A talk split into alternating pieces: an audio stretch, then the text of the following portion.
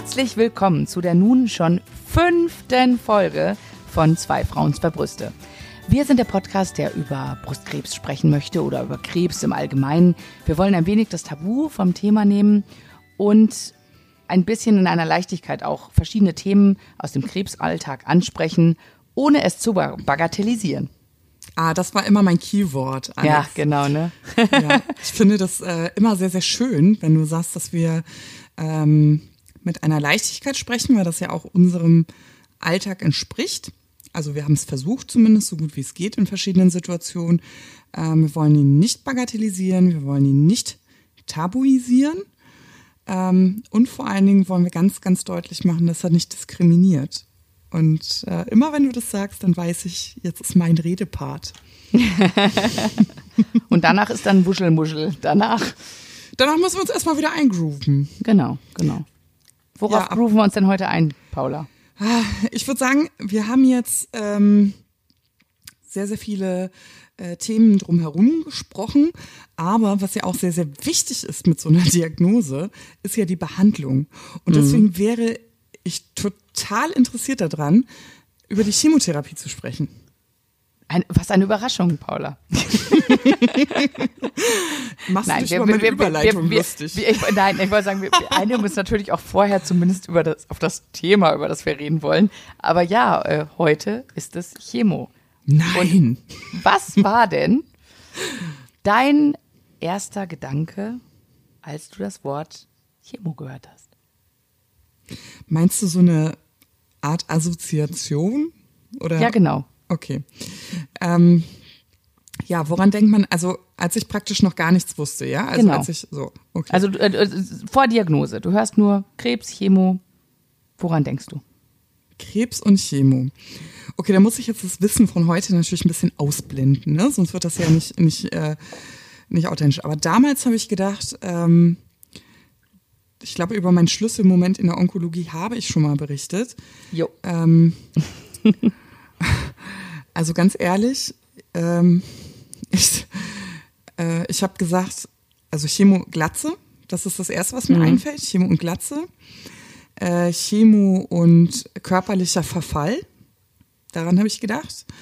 Ähm, ja, das waren eigentlich so die, die, die Hauptdinger. Und ich muss auch ehrlich sagen, ähm, Chemo und Tod. Das, das wäre auch nochmal so ein Wort, ähm, was mir so herumschwerte.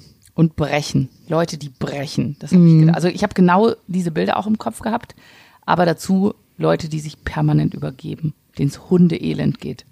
Das war für mich Chemo. Hast du Angst gehabt vor der Chemo? Ich hatte so Muffesausen. Ich habe mir richtig schlecht vor Nervosität. Das erste Mal hatte ich dieses, mir wird schlecht, als der Onkologe, also ich musste, ich bin in so eine onkologische Praxis gegangen, so eine Onkoambulanz. Und, Was für ein ähm, fancy Name. Cool, ne? Habe ich auch so spontan gerade ausgedacht, glaube ich. Weiß ich gar nicht, ob es das gibt. Dachte, das heißt offiziell so. Heißt die so? Ne? Nein, Schon, weiß oder? ich nicht, weiß ich nicht. Ich auch nicht, aber es hört sich ganz schlüssig an. Mhm. Ist ja egal. Also eine Praxis, das sieht aus wie eine Zahnarztpraxis, aber da gehst du hin und holst dir deine Chemo und wenn du durch bist, gehst du wieder. Und ich saß also vor meinem Onkologen, den ich zum ersten Mal traf. Es war Montag nach meiner Diagnose. Donnerstag sagt er, würde dann die Chemo anfangen. Nein, gar nicht nach, äh, eine Woche später. Donnerstag nach meiner, Donnerstag für die, nee, Donnerstag für die Diagnose. Eine Woche drauf später die OP. Und dann den Montag saß ich beim Onkologen, weil den Donnerstag drauf sollte dann die Chemo schon anfangen. Und da hatte er diese lange, lange Liste an Nebenwirkungen.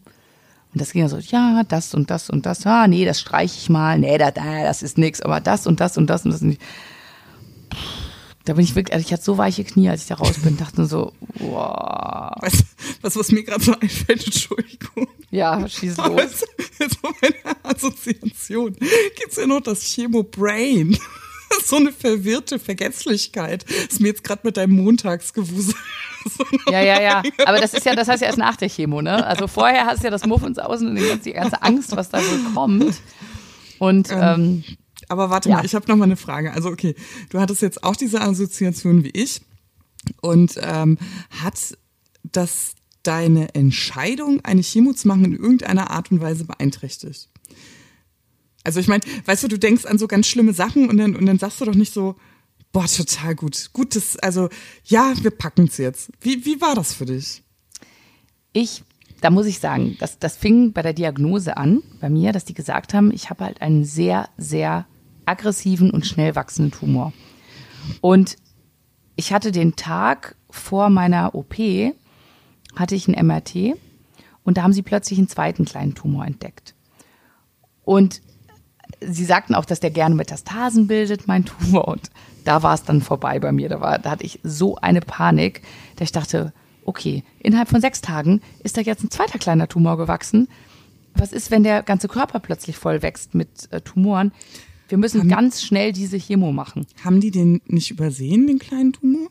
Du, ich habe es sogar gefragt. Also ich mhm. war dann so, ne, du denkst ja immer an das, äh, man denkt ja, also ich denke immer ein bisschen positiv. Also sitze ich da mit meinem Professor, der fährt mit dem Ultraschall so über meine Brust und sagt, ja, da ist ja auch noch ein zweiter Tumor. Und da meine ich so, ja, den hat man, den sieht man aber mit dem Ultraschall ja nicht so gut, ne? Mhm. Da meinte ich, nee, den kann man sehr gut sehen. Ich so, ja, aber äh, letzte Woche hat äh, die Ärztin da ja nichts gesehen. Ja, den kann man auch sehr gut fühlen, sagt er. Den kann man sehr gut sehen und gut fühlen. Und oh. ich so, ah ja, wo denn? Ich so, Tasten an der falschen Stelle. Hier oben. Ich so, ah ja, stimmt. Wie so eine Erbse unter der Haut. Ich so, okay. Und da war ich dann schon so, okay, ich, jetzt habe ich Angst, jetzt möchte ich ganz schnell diese Chemo starten. Mhm. Und deswegen, ja, ich wollte, ich wollte unbedingt das mit allen Kanonen geschossen wird, die äh, da zur Verfügung stehen. Hatte mich natürlich auch äh, ein bisschen schlau gemacht, ob das die, der richtige Weg ist, auch ähm, dieses erst äh, Chemo, dann Operation. Mhm. Und äh, die meinten, ja, der ist sehr aggressiv, wir wollen den erstmal so eindämmen und auch sehen, ob der reagiert auf die Chemo und im Idealfall also, zusammenschränkt. Also weil so aus dem Bauch heraus ähm, möchte man ja nach Möglichkeit erstmal die Ursache loswerden, den Tumor. Ne? Also war das bei dir auch so? Also ich habe immer gedacht, warum nehmen Sie den nicht raus? Warum nehmen Sie den nicht raus? Ich habe so richtig Panik gekriegt. Ähm, aber man macht es nicht. Man lässt den Tumor mhm. tatsächlich meistens drin. meistens, ja. Genau. Diese neoadjuvante Chemo heißt das. Ne? Das ist eben vor, genau. Und, vor der ähm, OP machst. Ja, und das ist äh, gar, nicht, gar nicht so doof, weil man dann natürlich einen Indikator hat, wirkt die Chemo oder wirkt sie nicht. Ja. Äh, das sieht man ja am Tumor, äh, ob der sich verändert. Im besten Fall wird er natürlich klein und im allerbesten Fall hast du am Ende der Chemo überhaupt keinen Tumor mehr. Ja. Also ähm, das ist so der Behandlungsansatz. Äh, das weiß man vorher natürlich nicht. Das äh, erzählen wir jetzt so locker flockig, aber zum Zeitpunkt, als es bei uns hieß, Chemo oder nicht Chemo, ähm, da habe ich mir die Frage schon gestellt, ob die wurde, wurde dir Wurde dir wirklich so die Option gegeben, Chemo oder nicht Chemo? Ich meine, du hast immer ein Mitspracherecht, aber. Ja, ja, genau. Also das meine ich eigentlich. Also bei der Krebsart, die wir jetzt beide hatten, das ist die triple-negative ähm, Brustkrebsart, ähm, von der man weiß, dass sie keine ähm, Rezeptoren für äh, Hormone oder Antikörper hat. Ähm, da bleibt das eigentlich als Therapie Therapiemethode der ersten Wahl der ersten und ja. Bei den schnell, schnell wachsenden. Ne? Das genau. Ist ja immer so ein Faktor.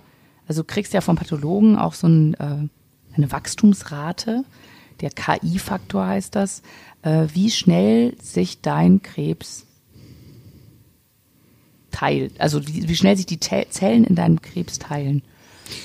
Ja, das ich würde ja tatsächlich, falls es die Leute interessiert, sogar noch einen Schwenk mehr machen. Also man entnimmt ja in dieser Standsbiopsie, über die wir schon mal gesprochen haben, ähm, aus der Probe kann man bestimmen, wie viele Zellen sich aktuell im Teilungsstadium befinden. Genau. Wie viele ent und wie stark sie auch entartet sind. Aber um dieses Zellteilungsstadium geht es und das wird in Prozent gemessen. Und wenn man sagt, es sind aus dieser Probe nur bis zu 20 Prozent, dann geht man davon aus, dass eine Chemotherapie an dieser Stelle nicht gut wirkt. Je höher dieser Zellteilungsfaktor ist, desto besser, so sagt man, ne, muss ich ganz ehrlich sagen, ähm, desto besser wirkt eine Chemotherapie, weil sie wirkt eben auf sich schnell teilende Zellen. Ja, vielleicht muss man das noch kurz erklären, dass man eben sagt, ähm, wie eine Chemo wirkt, ist, während der Zellteilung. Also während sich die Zellen teilen, geht die Chemo dazwischen und zerstört die Zellen. Das geht aber nur in der Zellteilung. Das heißt, wenn die Zellen sich nicht teilen, wirkt die Chemo auch nicht. Mhm. Und deswegen macht es halt bei den langsam Teilenden auch keinen Sinn, die Chemo genau. zu machen. Ja. Und deswegen macht es, macht es bei uns natürlich auch sehr viel Sinn, diese Chemo zu machen. ja, im Umkehrschluss, genau. Im Umkehrschluss. Aber sag mal, ich, ich habe ich hab sehr viele äh, sehr kritische Stimmen auch gehört. Es ist, also Chemo ist ja ein sehr kontrovers diskutiertes Thema, ähm, dass die Leute sagen, sag mal, Alex, du willst wirklich nicht Chemo machen? Du weißt schon, dass das Gift ist. Mhm. Hast du sowas auch gehört? Ja, klar. Also ich, mu ich muss ja sogar selber sagen, dass ich mir das ja auch, äh, ich habe mir diese Frage ja ganz ehrlich, offen und ehrlich auch selbst gestellt. Also ähm, ja, wie soll ich das sagen? Also wenn man nicht so viel über seine Krankheit weiß und ich wusste nicht besonders viel über meine Krankheit, ich wusste auch nicht besonders viel über eine Chemotherapie, da hinterfragt man solche Behandlungsmöglichkeiten natürlich, natürlich. Ähm, ich war schon, schon sehr skeptisch und ich sag dir auch warum. Ähm, als ich die Diagnose bekam, da fühlte ich mich tippitoppi fit. Ich hatte bis auf diesen Knubbel in meiner Brust überhaupt gar kein Indiz darauf, dass ich in irgendeiner Art und Weise erkrankt sein könnte. Wirklich. Ähm, quasi in der Blüte meines Lebens, wenn man das so sagen kann. und ähm, plötzlich kriegst du da die Diagnose um die Ohren gehauen, du fühlst dich aber trotzdem gesund und vital. Und ironischerweise ist ja das, was dich gesund machen soll, also die Chemotherapie, die dir als äh, Therapie erster Wahl empfohlen wird, die macht dich ja laut Aufklärungsbogen erstmal deutlich kranker. Also mhm. die sorgt erstmal dafür, dass es dir schlechter gehen wird. Und ich habe mich natürlich gefragt, ist das richtig so? Ist das das wert? Hast du Alternativen ausgecheckt? Äh, ich habe mich schon erkundigt. Also ich war schon bei einem Alternativmediziner und ähm, ich hatte wahnsinnig viel Glück. Ähm, also der war spezialisiert auf onkologische Erkrankungen. Das heißt, er kannte sich aus mit den verschiedenen Krebsarten, mit den verschiedenen ähm, Behandlungsmöglichkeiten. Es war nicht so ein Scharlatan, sage ich mal. Der hat mir ganz, ganz deutlich und offen und ehrlich um die Ohren gehauen. Nein, also sie machen eine Chemotherapie. Ähm, ich äh, kann hier alternativ gar nichts für sie tun. Da muss die Schulmedizin ähm, ihre Wirkung entfalten. Alles andere ist fahrlässig und wirkt tödlich. Ähm, aber er kann mich komplementär unterstützen, ja, meinen Körper wieder zu regenerieren und aufzubauen mhm. nach der Chemotherapie. Da hatte ich wahnsinnig viel Glück, weil wie gesagt, es gibt ja ganz viele Scharlatane, aber dazu vielleicht an anderer Stelle nochmal. Ja, da machen, wir eine, da machen wir eine ganz eine separate Folge mal drüber, haben wir doch gesagt. Ja, ne? aber ich bin, genau, aber ich bin, ich bin sehr, sehr dankbar, dass mir das damals passiert ist, weil dieser Alternativmediziner mir natürlich auch nochmal ähm, den Wirkungsmechanismus von Krebs und Chemotherapie nahegebracht hat. So mhm. dass ich natürlich sagen konnte, gut, dann äh, Attacke Sparta. Ja. Los geht's. Ähm, und das war ganz gut. Und ähm, äh, ja, jetzt äh, steht also ein, ein Chemotermin im Raum, ja, also den kriegst du dann. wie, wie ging's dir da? Hast du da die Achseln gezuckt und hast gesagt, ja, ja, dann komme ich Montag äh, oder wann auch immer dahin und, und wir machen das dann? Oder hattest du das Gefühl, du musst dich irgendwie vorbereiten?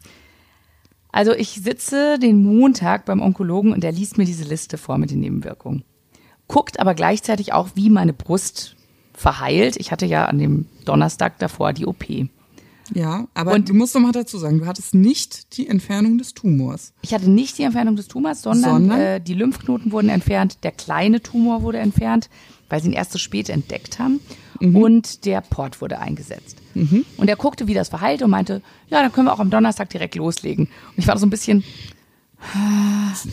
ja, so drei Tage später wäre auch okay. Aber da habe ich gedacht, nee, ich habe, also die Angst hat überwogen. Mhm. Äh, nicht, also ich hatte Angst vor der Chemo, aber ich hatte noch mehr Angst vor diesem Krebs. Und ich ja. habe gesagt, ja, machen wir, bitte, alles. Und mhm. der Onkologe war wirklich so, ach, so Patienten bräuchte ich öfter. Die meisten wollen keine Chemo machen. Also von wollen kann ich jetzt auch nicht, also doch, ich wollte es machen. Ich wollte sie haben, weil ich wollte, dass dieser blöde Krebs aufhört zu wachsen. Mhm. Also mir ging das äh, tatsächlich auch so. Nicht, dass er, also mein Gott, es gibt ja schönere Lebensereignisse, ne? Also es wird jetzt von Freude nicht so. Es war einfach ein notwendiger Schritt. Also ich hatte auch wahnsinnige Angst vor den Nebenwirkungen. Ähm, wie gesagt, was einem da vorgelesen wird, also dass es ähm, kardiologische äh, Probleme geben kann, also Herzkreislauf, äh, äh, dass es auf natürlich äh, Schleimhautzellen wirkt, dass die Haare ausfallen. Also die Liste der Nebenwirkungen, also ich kann euch sagen, es sind halt auch keine Bonbons, ne, die man da nimmt. Das äh, ist schon, also dass, dass Menschen behaupten, Chemo ist Gift, das kann ich sehr gut nachvollziehen. Ist sie haben ja damit auch. recht. Ja. genau. Sie, sie haben damit recht. Also äh, natürlich gibt es Kollateralschäden bei einer Chemotherapie, das muss man einfach ganz klar so sagen. Aber in unserem Fall mit diesen hochaggressiven Krebsen, mit diesen hohen Wachstumsraten, ähm, ich, oh, es kommt mir gar nicht so leicht über die Lippen, aber ähm, das ist auch ein Spiel auf Zeit. Ähm, ja, das ist ein Spiel auf Zeit und wir hätten nicht viel Zeit gehabt. Das äh, sitzt einem einfach auch im Rücken. Und so ist es eigentlich sowas für mich ein irgendwie doch beruhigenderes Gefühl, trotz der Angst, zu wissen, aha, und ab Montag oder ab Donnerstag oder wann auch immer die Chemo losgeht, da kann ich aktiv etwas gegen den Krebs tun und Ja. gegen die Angst. Ja. Ähm, also ich hatte das Gefühl, also bei mir war das tatsächlich dann so, ich, ich hatte ja einen riesen Schock und als die Chemo losging, fing ich an, so langsam zu mir zu kommen, weil ich die Zügel der Kontrolle wieder unter der, also in der Hand hatte. Ja. Ich konnte wieder selbst aktiv etwas gegen meinen Krebs machen und das war ein wahnsinnig gutes Gefühl. Ja. Obwohl du, du sitzt ja eigentlich nur darum. So aktiv bist du jetzt auch nicht. Aber, Ja. aber, aber es hat, aber ich, ich weiß, was du meinst. Es ist einfach das Gefühl, dass man etwas tut gegen diesen blöden Krebs. Und Genau. äh, Schlägst du wieder Mücken? ich, ja, ja. Ich muss dazu sagen, das wissen ja jetzt die Hörer nicht. Ich habe mir beim Erschlagen einer Mücke einen Finger gebrochen, einen knöchernen Sehnenabriss zugezogen. Ähm, aber ich jetzt kann ich's. Also da bin ich, ich habe trotzdem Angst um dich, wenn du so um dich herum schlägst. Ja, ja, ja, ja. Ich bin ganz, ganz vorsichtig. ähm, äh, wo waren wir stehen geblieben? Blöde Mücke.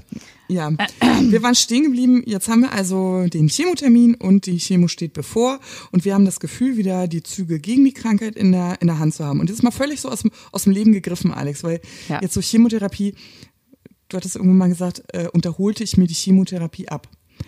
Die meisten wissen ja auch gar nicht, wie ist so ein Ablauf der Chemotherapie. Das müssen wir einfach mal erzählen, ne? Ja, eigentlich. Weil ich habe da so viel Angst davor gehabt. Du hörst ja immer nur so, ja, dann war ich im Krankenhaus zwei Tage, Chemo bekommen. Es geht auch. Und du stellst dir das Allerschlimmste vor. Niemand sagt dir ja, was da genau passiert. Nee, ich Ja? hatte null Vorstellung. Also Chemotherapie, Chemotherapie. Ich wusste, was danach passiert. Das kennt man ja aus, aus äh, Funk und Fernsehen. Aber jetzt so, wie läuft sowas eigentlich ganz lebensnah und praktisch eigentlich ab?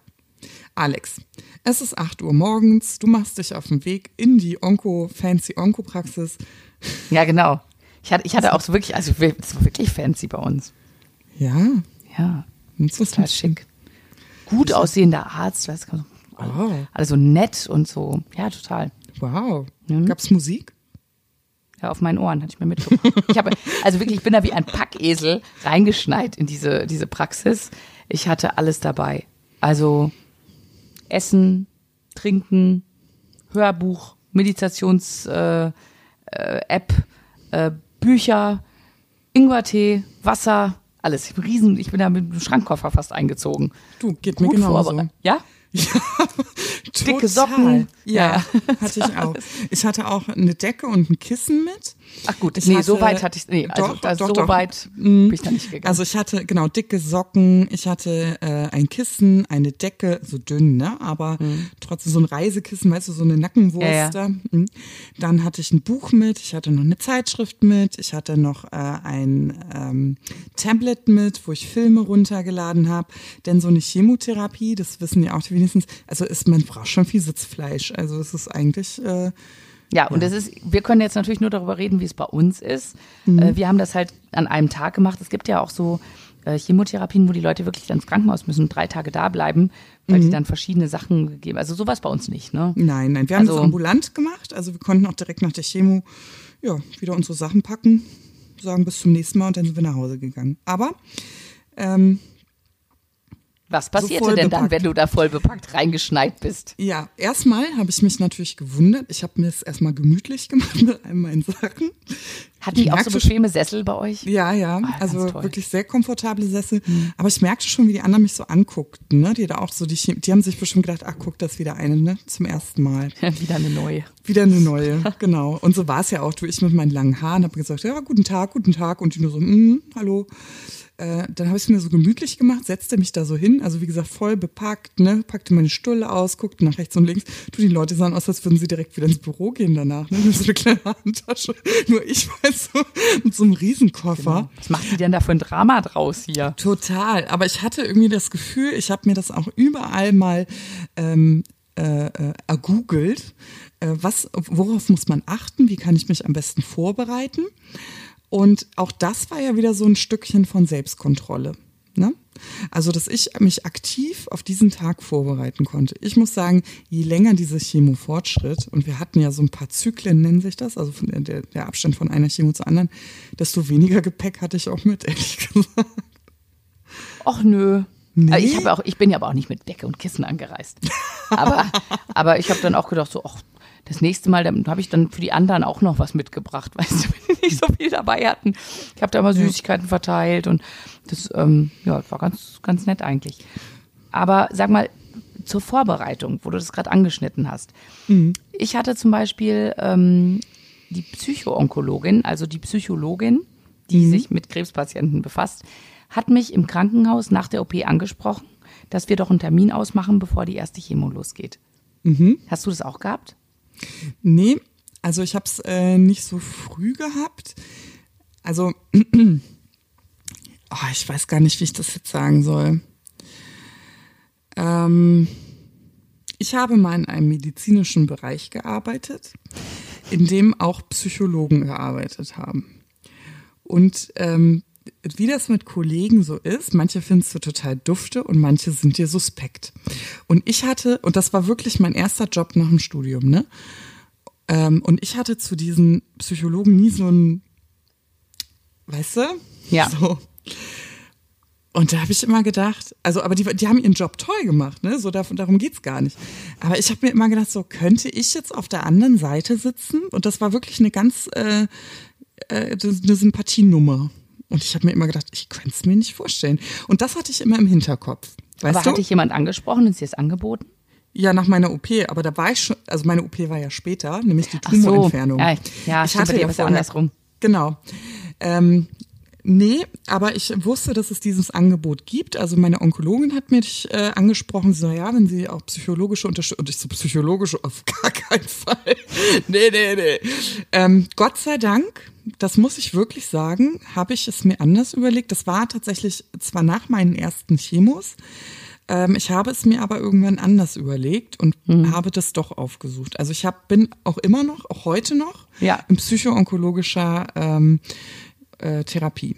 Ja, ja, ich wollte eigentlich darauf hinaus, dass äh, die halt bei mir ins Krankenzimmer kam und sagte, ja, ich würde sie gerne vor der ersten Chemo sehen. Und dann habe ich einen Termin mit der ausgemacht und dann sagte sie, ja, wie geht's Ihnen denn mit dem Ganzen? Und ich habe gesagt, nee, ich will das machen, ich will die Chemo machen. Und äh, da sagte sie, es ist aber wichtig, dass Sie sich auch gut psychisch darauf vorbereiten. Ähm, denken Sie doch einfach, wenn Sie da reingehen in Ihre Chemo, ähm, wie, also Sie, stellen Sie sich mal eine Krebszelle vor. Wie sieht die aus? Ich so, weiß nicht, so schwarz oder so. Dann sagt sie so, und jetzt, jetzt denken Sie mal, wie sieht eine gesunde Zelle aus? Ich so, rot. Und dann sagt sie, ja, und jetzt überlegen Sie mal, denken Sie nur an diese gesunden Zellen. Und wenn Sie die Chemo machen, dann denken Sie an Ihre gesunden Zellen und wie die sich vor diesem roten Gift schützen. Und ich so, hä? Sie so, ja, äh, da war zum Beispiel eine Patientin, die hat immer gesagt, meine Zellen, die ziehen Gummistiefel an, Regenjacken und einen kleinen Regenschirm und dann sind die geschützt vor diesem Gift. Und das fand ich eine ganz witzige Sache, weil ich glaube, dass die Psyche da eine ganz, ganz große Rolle spielt. Mit der ganzen Chemo und allem. Und ich glaube auch, dass wenn du da wirklich wie so ein Nervenbündel, so wie wir das ja so, ne, höre ich bei dir so raus, dass das bei dir ähnlich war, da hingehst. Und ich habe wirklich, ich habe mich da hingesetzt. Die haben mir den Port angestochen Das muss ich vielleicht nochmal kurz erklären, was da passiert. Also die kommen mit so, man hat ja diesen kleinen Port unter der Haut, diese kleine Kammer. Und dann kommen die mit einer riesengroßen Nadel. Und äh, dann sagen die so, einmal einatmen und dann kommen die, die haben die auf, auf mit der flachen Hand, also ich habe gedacht, die hauen mit der flachen Hand so bumm auf meinen Port. So, es war so einatmen, ich habe eingeatmet und die so bam. Und Gott. auf ja, Gott, war- zuck ich. Also nichts von gut, Alex. Ich zucke hier gerade zusammen und bei mir Ja. war es Gott sei Dank ein bisschen Nee, also es ist auf dieser flachen Hand lag halt diese Nadel, diese große, Mhm. und die haben die mit so einem Bam da reingehauen. Und dann bist du bereit für deine Chemo. Dann spritz, spülen sie da einmal kurz Kochsalzlösung rein, was ich komischerweise immer auf meiner Zunge gespürt habe. Mhm. Weiß nicht, ob es bei dir auch so war, es war sehr seltsam. Ja, und dann fließt diese Chemo, ein Beutel nach dem anderen, in deine Venen rein. Und ich habe mich wirklich hingesetzt. Ich habe dann die ganze Zeit an meine kleinen gesunden Krebszellen gedacht, die sich schützen, die auf eine Kreuzfahrt gehen und irgendwie lustig zum Kapitänscocktail. Also ich war wirklich, ich war wirklich What? so, ich musste erst dran denken. Was? Dann habe ich eine, dann habe ich eine Meditations-App gehört äh, und äh, dann mir noch einen Film angeguckt und so. Ich war da wirklich, ich war da hochkonzentriert bei meiner ersten Chemo. Ja, da sind wir ja ganz anders. Also, Ja, ich, ich bin ja eher so die spirituelle Ja, ja. Seele Also- und die ja. Paula eher nicht so. nee, ähm, nee. Also bei mir war das anders. Also ich, bin- ich muss sagen, jeder muss natürlich seinen Umgang ähm, ähm, finden und ich respektiere das. Aber für mich wäre das, ähm, wenn mir jemand äh, gekommen wäre und gesagt hätte, und sie stellen sich das jetzt mit einem Regencape vor, dann hätte ich gesagt, alles klar, bitte lassen Sie mich in Ruhe. Sie sind hier überhaupt nicht in meiner Lebenssituation und Ihre bekloppten Regencapes, die können Sie mal, also ich bin hier lebensbedrohlich erkrankt. Ich hätte überhaupt gar keinen Zugang dazu. Aber weißt du, ich kann auch nicht zum Yoga gehen. Also mir fehlt's da einfach. Mir Irgendwann. fehlen da ein paar Groschen zur spirituellen Mark. Ja, zur spirituellen Währung vielleicht. Also, ähm, Nee, bei mir war das tatsächlich äh, einfach so ein Kontrolle- und Nicht-Kontrolle-Ding. Also ich hatte das Gefühl, ich kann das Ruder wieder an mich reißen in diesem ganzen Trubel von Fremdbestimmung. Also ich wurde nicht gefragt, ob ich Krebs habe. Ich wurde nicht gefragt, ob ich, ob, mich, ob ich meinem Kind dieser Situation aussetzen kann. Es war niemand, ähm, der da war, der gesagt hat, ähm, setz dich hin, so und so erklärst du es deinem Kind Stück für Stück. Also es war, man, man ist ja innerhalb seiner Familie plötzlich in so einer extremen Situation mit allen Umflüssen, äh, um, äh, äh, mit, ja, mit allen Ängsten von allen Menschen, nicht nur mit den eigenen. Ich war da so ähm, gelähmt. Und als es dann in Richtung Chemotherapie ging, da hatte ich das Gefühl, okay, ich lege das jetzt alles ab. Es geht hier nur um mich. Ähm, erstmal, ähm, ich muss zusehen, dass ich eine Stärke finde, wie ich äh, durch, wie ich meine Familie durch diese Lebenskatastrophe manövriere. So habe ich das gesagt. Und die Chemotherapie ist für mich der erste Schritt dahin. Also mit der Chemotherapie bekomme ich einen Hauch von Kontrolle über diese Situation und kann aktiv etwas gegen diese Erkrankung tun. Und das war, also ich bin da wie gesagt eher die Rationale und, ähm, und genau das hat mir geholfen und das war der Fokus. Und deswegen war auch dieser übertriebene Vorbereitungssinn soweit. Also ich konnte mir die Stulle schmieren und ich konnte gucken, wie organisiere ich meinen Haushalt. Also äh, wie, ich wusste nicht, wie lange bin ich lahmgelegt, was muss ich für Vorbereitungen treffen, aber egal was ich für Vorbereitungen treffen konnte, ich habe mich auf diesen Worst Case, was passiert nach der Chemo, vorbereitet. Und jetzt kommt ja ironischerweise äh, der Faktor, äh, wie, wie hast du dich körperlich während der Chemotherapie gefühlt? Das ist ja, also du meditierst, also ich meditiere, du natürlich nicht. ähm, ich bin, äh, versuche positiv zu sein. Ich denke und denke die ganze Zeit, während diese Beutel da in mich reinfließen, ich spüre ja gar nichts. Das kommt sicher. Bleib positiv. und es fließt.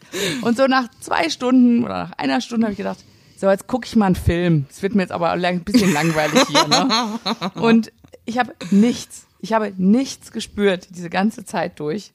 Und irgendwann sagen die, so, sind sie auch fertig, ne? Abgestöpselt, wir spülen nochmal mit dieser Kochsalzlösung durch. Fertig. Und ich dachte mir so, wie jetzt? Das war's. Also, ja, also ganz praktisch gesehen, man kriegt eine Infusion nach der anderen an so einem Ständer, so ein Tropfständer und äh, da läuft jetzt ein Beutel nach dem anderen durch. Und äh, bei mir wird das auch so. Also ich, ich saß da wie, äh, wie wirklich äh, in einem Bewerbungsgespräch auf diesem Chemostuhl und wartete, was passiert denn jetzt? Also ich thronte auf meinem, auf meinem Kissenberg mit meiner Stulle und meinen Getränken, die für eine zwölfköpfige Familie gereicht hätten für eine Woche. Und äh, es passierte nichts. Also es passierte einfach, dass ich ein bisschen kribbelig wurde. Mir war vielleicht ein bisschen flau, aber ich glaube, das war einfach die Aufregung. Nee, ich glaube auch, also, das war nur die Aufregung. Also äh, es passierte einfach nichts. Und so bin ich auch nach Hause gegangen. Also ich setzte mich dann so ganz anmutig und andächtig auf die Couch und dachte mir so, und jetzt passiert es gleich. Aber es passierte nichts. also, ähm, was heißt nichts? Also ich weiß nicht, wie es bei dir war, aber die erste, die, den ersten Tag nach der Chemotherapie oder an der Chemotherapie fühlte ich mich vielleicht so am ehesten be zu beschreiben, seekrank, so ein bisschen flau halt. Ja, so wie schwanger. So, also das würde ich sagen. Das Gefühl, mir ist flau, aber wenn ich was esse, geht's. Ja, so eine latente so, Übelkeit. So ein, ja, so, so genau, so ein. Mhm. Das kam irgendwann, aber das kam auch erst später. Ich kam nach Hause, ich bin irgendwie müde. Mhm. Meine Mama hatte mir eine Hühnersuppe gekocht, ist ja gut gegen Ach. Entzündung und so, ne? Eigentlich gut gegen alles süß. bei uns in der Familie. Total süß, echt. Ja. Gute frische Hühnersuppe gekocht und ähm, habe ich gegessen. Und dann habe ich ins Bett gelegt. Ich gesagt, ich leg mich jetzt mal ein bisschen hin guck mal. Kinder mhm. waren wegorganisiert und äh, ich habe so ein bisschen gewartet. Ja, und dann kam halt diese Übelkeit ein bisschen, aber wirklich nur, also ich, ich, nicht dieses so, oh Gott, ich muss die ganze Zeit brechen. Und ich, ich muss auch sagen, ich habe, ähm, die haben mir gesagt, sobald ich mich übergeben muss oder Fieber krieg oder ganz schlimm Durchfall oder sonst was, soll ich die sofort anrufen. Mhm. Also sie haben mir einen Beutel mitgegeben mit Medikamenten wenn Sie leichte Übelkeit haben, das. Wenn Sie stärkere Übelkeit haben, das. Ähm, wenn Sie das nehmen, kriegen Sie aber Verstopfung. Dagegen kriegen Sie das noch. Und wenn Sie aber das nehmen, dann kriegen Sie Durchfall. Dagegen ist noch dieses Medikament. So und das nee. war alles so nach also Stufen das hatte aufgebaut. Ich, das hatte ich tatsächlich nicht. Also ich habe äh, ganz viel Begleitmedikation während der Gabe bekommen und auch danach. Ich glaube, ich habe dann noch noch ein, zwei Tabletten bekommen ähm, und noch so eine Bedarfsmedikation, also wenn mir übel wird. Und ja, das ist also, ja das. Ja, aber ich habe jetzt nicht, wenn sie das, also ich habe wirklich nur, ich habe wirklich nur eine Packung Tabletten eigentlich gehabt. Ach so. Und das äh, reichte auch völlig aus und ich war da auch, also hatte da auch immer einen Ansprechpartner, wenn was wäre. Und ich muss sagen, was danach war, als diese Begleitmedikation während der, die, die man während der Chemotherapie bekommt, mhm. die ebbt ja irgendwann ab. Und dann kam so eine stärkere Übelkeit. Und am ehesten zu vergleichen ist ähm, wenn man so an so eine ganz, ganz fiese Schulparty denkt, mit dem Grapper aus der Bar der Eltern. Und dann das Bier da drauf. Und dann den nächsten Tag aufwachen. Und, und genau danach so. Mit dieser genau, pelzigen Zunge. Richtig. Ja. genau so. Also ja. es fühlt sich mit anderen Worten an wie ein, ein unglaublich fieser Kater mit einer unglaublich räudigen Mischung an diversen Spirituosen lauwarm. Der Morgen danach. Nur ohne Party. Also ich weiß nicht, bei mir war es nicht ganz so. Nee? Nee, ähm, ich hatte diese, diese Übelkeit ein bisschen, aber das ging so. Und ich konnte zum Beispiel keinen Kaffee trinken. Also allein der Gedanke an Kaffee, fünf Tage lang, immer nach der Chemo konnte ich keinen Kaffee trinken. Aber dann habe ich halt einfach nur das gegessen und getrunken, wo ich dachte, hm, ja, da könnte ich mir vorstellen. Mhm. Aber ich hatte ganz schlimm, das fing sehr schnell an, dass ich nachts Hitzewallungen hatte. Aber mhm. so schlimm, dass ich immer aufdecken, zudecken, dir läuft der Schweiß runter, dann ist dir wieder kalt. Ähm, Unruhe, dass ich ähm, müde war, aber nicht schlafen konnte. Mhm. Plötzlich war ich so total wir. Und das hielt an so für fünf Tage, aber nicht, nicht jeden Tag. Also ich war zum Beispiel mhm.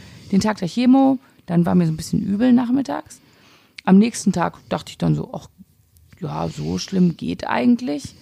Und dann den Tag danach war ich wieder, boah, bin total erschlagen. Also es waren immer so mhm. hohe und Höhen und Tiefen, ähm, wie es mir ging. Und dann so nach, ich würde sagen, an Tag fünf dachte ich dann immer so, ach, jetzt geht's aber langsam wieder. Konnte mhm. jetzt wieder Kaffee trinken. Also bei mir waren es tatsächlich auch immer so, so die fünf ähm, berühmten Tage. Äh, also bei mir war das so, äh, wie gesagt, erstmal latente Übelkeit, dann kam dieser fiese Kater, das äh, ging dann aber mit Schlafen, Dösen so ein bisschen weg. Und dann hatte ich äh, auch diesen Putsch vom Cortison. Einfach so ein Cortison-Putsch. Und unglücklicherweise kam dieser Putsch immer nachts. Ja. Ich bin also nachts aufgewacht und war fit wie eh und je. Also ich hatte so eine innere Unruhe, obwohl ich eigentlich hundemüde sein müsste. Ja. Also ich hatte wirklich, ich weiß noch, wie ich so eines Nachts um zwei aufgestanden bin und habe gedacht, sag mal, wo sind denn eigentlich meine Inline-Skates? Also ich bin, seit, ich bin seit 15 Jahren keine Inline-Skates mehr gefahren, aber da habe ich gedacht, nee, du, ich muss die schnell mal suchen. Und dann habe ich mich auf die Suche nach meinen Inline-Skates gemacht. Oder ich hatte das Gefühl so, ach, die Steuer könnte mal wieder gemacht werden. Ich konnte mich nie überwinden, das ernsthaft zu machen. Vor allem, Aber du konntest ja nicht länger als Unruhe- eine Minute konzentrieren auf irgendwas, oder? Nein, das? nein. Und ich meine, also wie gesagt, das ist mit dem Suchen auch wieder, also ich war ja körperlich dann tatsächlich müder als geistig. Mhm. Also es war immer so eine geistige äh, Unruhe. Ne? Also ich habe dann gedacht so, ach Gott, Mensch, ich wollte doch schon immer mal Griechisch lernen. Und dann habe ich äh, mir tatsächlich in einem berühmten ähm, Versandhaus äh, Griechisch-Bücher gekauft. Und ich kann die, ich, ich spoiler mal eben, ich kann gar kein Griechisch. Komisch. Immer noch nicht. Also Komisch. nicht mal nach 24 Zyklen Chemotherapie ist Ja. es mir nicht gelungen, äh, Griechisch zu lernen. Aber wie gesagt, ich hatte immer so geistige Ergüsse und dann, als der reguläre Tag anbrach, so um 6 Uhr früh, da war ich müde geworden. Also diese, diese nächtliche Unruhe, die ist mir auch sehr bekannt. Ich hatte auch Probleme mit meinen Schleimhäuten äh, und äh, wir sind ja jetzt äh, unter uns und uns hört ja niemand zu. Ähm, ich hatte das stark in den Augen. Meine Augen haben gebrannt, Ja. mein Mund war offen, meine Stimmbänder waren angegriffen und ähm, auch an den äh, Intimschleimhäuten tat es mir sehr weh, muss Ja. ich wirklich sagen. Also Und- alles, was schnell teilend war. Und man darf ja nicht vergessen, wenn man die Haare verliert, das denken ja alle Leute immer nur an die Kopfhaare. Man verliert ja am ganzen Körper seine Haare. Mhm. Und ich hätte nie gedacht, dass Nasenhaare so wichtig sind. Du sagst es. Aber das fand ich, ich hatte eine permanent Schniefnase. Oh, total unangenehm. Boah, ja, Also ich liebe da- Nasenhaare. Das tropft, das tropft ja völlig unkontrolliert in jeder Gesprächssituation, die die, die, die schroffen aus. Wir hatten ja auch noch im Winterchemo, da hattest du das ja sowieso, ne? Rein, Ja, raus, rein, ja, raus. ja. Schlimm. Also bei mir war das, äh, ja genau, also das waren so die Hauptnebenwirkungen so der ersten Chemotherapien, an die ich mich auch so bewusst erinnere. Natürlich die Haare, das hatten wir äh, als, als separates Thema nochmal. Und ab Tag äh, fünf war auch wieder okay. Da war es tatsächlich, und das ist ja so seltsam, da war es wie immer. Also ich habe mich nicht beeinträchtigt, also das waren ja die Anfangschemos, muss man ja sagen. Da habe ich mich äh, nicht beeinträchtigt gefühlt, außer Nee. dass ich einfach anders aussah. dann. Genau, man hat dann nochmal so zehn Tage gehabt und eine gute Woche, wo du sagen kannst, ach ja, jetzt mal schönes Leben genießen, ne? schönes Mhm. Genau. Sachen machen. Ja. Und äh, das war echt gut. Aber da, Also ich wie gesagt, da hatten wir, glaube ich, auch Glück. Also ich kenne natürlich auch äh, Beispiele, wo die Leute miserabelste Blutwerte hatten, dann Absolut. dazwischen ins Also- Krankenhaus mussten und so. Das ist ja auch das Ähm, A und O, ne? Also die, die Blutwerte, da muss man vielleicht nochmal drauf zu sprechen kommen, weil meine wurden zum Beispiel künstlich noch geputscht. Wir- Also ähm, Du hast auch die hier- Spritze bekommen, ne? Genau. Äh, ich habe es nach jeder Chemo bekommen. Äh, Ich auch. Und zwar äh, ist es so, dass die Chemo ja auf schnell teilende Zellen, ne, das haben wir ja schon öfter gesagt, äh, vor allen Dingen die weißen Blutkörperchen sind betroffen. Das ist, die gehören, äh, es ist einfach eine Immunabwehr. Und äh, es gibt einen Grenzwert. Also wenn die äh, unter einen bestimmten Grenzwert fallen, dann fällt die nächste Chemo aus, weil man dann einfach allen Viren und Bakterien, die im Umfeld sich befinden, nichts mehr entgegenzusetzen hat. Also das Immunsystem ist genullt. Man braucht also so ein bisschen Puffer. Und ähm, wir haben dann Spritzen bekommen nach den Chemotherapien, die Du hast auch die Neulaster bekommen, oder? Genau, so heißt Ja. die. Äh, die schießt nochmal die weißen Blutkörperchen nach oben. Ganz künstlich. Und äh, ich muss ehrlich sagen, also die, da hatte ich wirklich Nebenwirkungen, weil die äh, Blutkörperchen werden ja in den Knochen produziert. Ich hatte wahnsinnige Knochenschmerzen. Also mir tat das wirklich Das weh. ist. Ich hatte Die es gar nicht. Gliederschmerzen. Ich hatte Oh. es gar nicht. Ich hatte das hinterher erst. Also während dieser viermal äh, Spritze, die so, ja, es könnte sein, dass ihnen, dass ihnen im Becken, da werden Mhm. die produziert, dass sie da Schmerzen haben und so. Das hatte ich nichts, aber ich hatte das später ganz, ganz schlimm. Aber nicht Mhm. zu den Zeiten der Spritzen. Vielleicht haben die bei mir auch später, später dann erst gewirkt. Ich bin teilweise später dann, wenn nachts die Kinder geschrien haben, ich bin wie eine Oma aus diesem Bett raus. Also wirklich so, also dass ich nicht auf allen Vieren Ja, gegangen hast bin, aber so ehrlich, gebückt und so äh, äh, Alex, wie eine du hast einfach Hundertjährige. Ja, aber du hast einfach äh, diese Vorstellung mit den Schirmen und den Regenschirmchen. Was habe ich nicht? Die Vorstellung mit den Schirmen und den Regenschüchen äh, äh, hast du, glaube ich, auf alle Zellen einfach übertragen. Meinst du, die hatten also Angst, dass es dann. Nee, nee aber es ist wirklich, also das war eine der blödsten Nebenwirkungen, diese Knochenschmerzen oder die, nee, noch nicht mal die Schmerzen, diese, ich war so steif. Ich mhm, brauchte erstmal ich konnte überhaupt nicht aus dem Bett richtig aufstehen, nee, wenn ich ein bisschen ich gelegen habe. Das war echt. Äh, ja, das also dass man blöd. da wirklich so ein paar Momente braucht, um sich so ein bisschen einzubewegen. Ja. Oder ne? auf den Boden mhm. setzen. Ah, hör auf. Ich habe ja auch Yoga gemacht, ne? Bin kaum, kaum wieder hochgekommen. Also ich, ich muss sagen, also so ein ähm, Muskelschwund zum Beispiel und auch, dass die, die Knochen so anfällig sind, das ist auch eine Langzeitnebenwirkung, mit der ich durchaus immer noch zu kämpfen habe. Ja. Also tatsächlich ja. äh, fällt mir vieles ähm, noch nicht so leicht wie vor der, ähm, vor der Erkrankung. Ja, aber alles in allem muss man sagen, also die Chemotherapiegabe ist jetzt relativ wenig spektakulär. Wir sprechen jetzt allerdings auch nur von diesen vier großen Chemos, die im Abstand von zwei oder drei Wochen gegeben werden. Mhm. Und so weiter sind wir heute auch noch gar nicht gekommen. Ja, aber im Endeffekt, du kriegst hinterher eine andere Chemo und da, da gibt's ja hunderte, das muss man auch nochmal sagen, ne? Du gibst, du hast hunderte verschiedene Krebsarten äh, unter im Brustkrebs. Also, ne, du hast ja nicht mhm. wieder so, so hier Brustkrebs, die Chemo, alles gut. Da gibt es 100 Arten von Brustkrebs, 100 mhm. Arten von Therapien, was bei wem gemacht wird. Mhm. Und die haben ja auch alle, ne, und dann, dann kommt doch, dass, dass jeder Mensch ja auch anders ist, uns anders verträgt und ähm, deswegen, ja. das, ne, das ist eigentlich egal jetzt, ob wir sagen, ja, dann haben wir die vier großen, da war das so, dann kam halt hinter die wöchentlichen, ähm, ja, da warst du zwar sofort wieder am nächsten Tag fit, aber dafür hast du ja jede Woche bekommen. Mhm. Also, also äh, was mir auch wichtig ist, genau, also es gibt viele Krebsunterarten, es gibt viele verschiedene Therapien, mit denen angesetzt wird. Bei uns war das jetzt so, da haben wir euch den einen gezeigt. Und trotzdem, das muss man ganz ehrlich so sagen, ähm, obwohl wir ein äh, gleiches Schema bekommen haben bei einem fast gleichen Befund, ähm, ist jede Chemotherapie auch nur ein Versuch. Und das ist auch der Grund, warum wir so wahnsinnige Angst haben vor Krebs, weil er sich ja. einfach in sich ähm, auch noch so unfassbar gemein verhält und so unberechenbar ist. Also ähm, ja, erzähl es genau. doch mal, wie es bei dir. Ich, ich kann immer sagen, bei mir war es so. Du kriegst, du wirst dann regelmäßig kontrolliert nach der Chemo. Man konnte sehen, dass mein Tumor langsam schrumpft. Und du hast ja nach mir angefangen.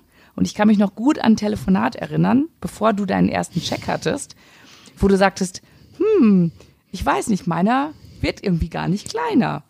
Da habe ich gesagt, du, äh, Paula, ganz ehrlich, am Anfang ist der bei mir auch nicht kleiner geworden. Der wird erstmal nur weicher. Genau, nee, und ähm, genau, das war äh, für mich so ein Indiz. Ich habe auch erstmal gedacht, Mensch, also das, da ist ja jeder, jeder irgendwie anders, aber während alle davon berichtet haben, wie weich ihr Tumor wird, wurde meine einfach immer härter und immer größer. Ja. Und dann haben alle immer noch gesagt, äh, du machst hier nichts draus, der bläht sich auf, weil der von innen sich zersetzt.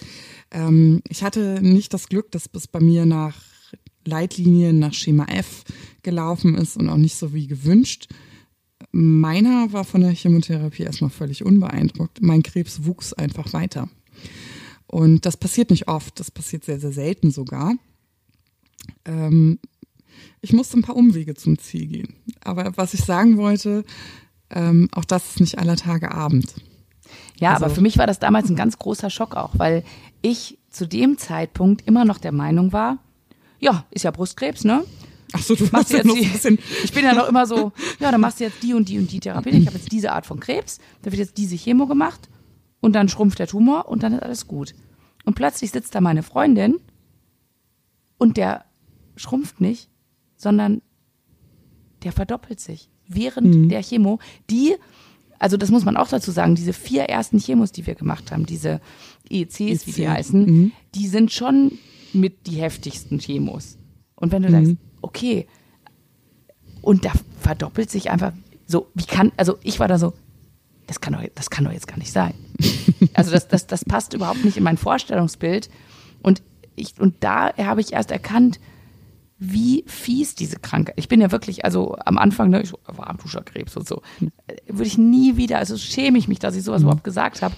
Ähm, aber ich, ich hatte wirklich dieses so, ach, ist ja nur Brustkrebs und, mhm. ja, und das ist mal so eine Seite, wo man sagen kann, nee, Es gibt nämlich kein Schema F. Und die mhm. Leitlinien, die du angesprochen hast, die Leitlinien sind ja sowas wie die Standard Operating Procedures der äh, Krebsbehandlung, ne? Mhm. wo einfach mhm. geschaut wird, okay, was ist bei den meisten Leuten gut angeschlagen und so wird dann nach diesen Leitlinien behandelt.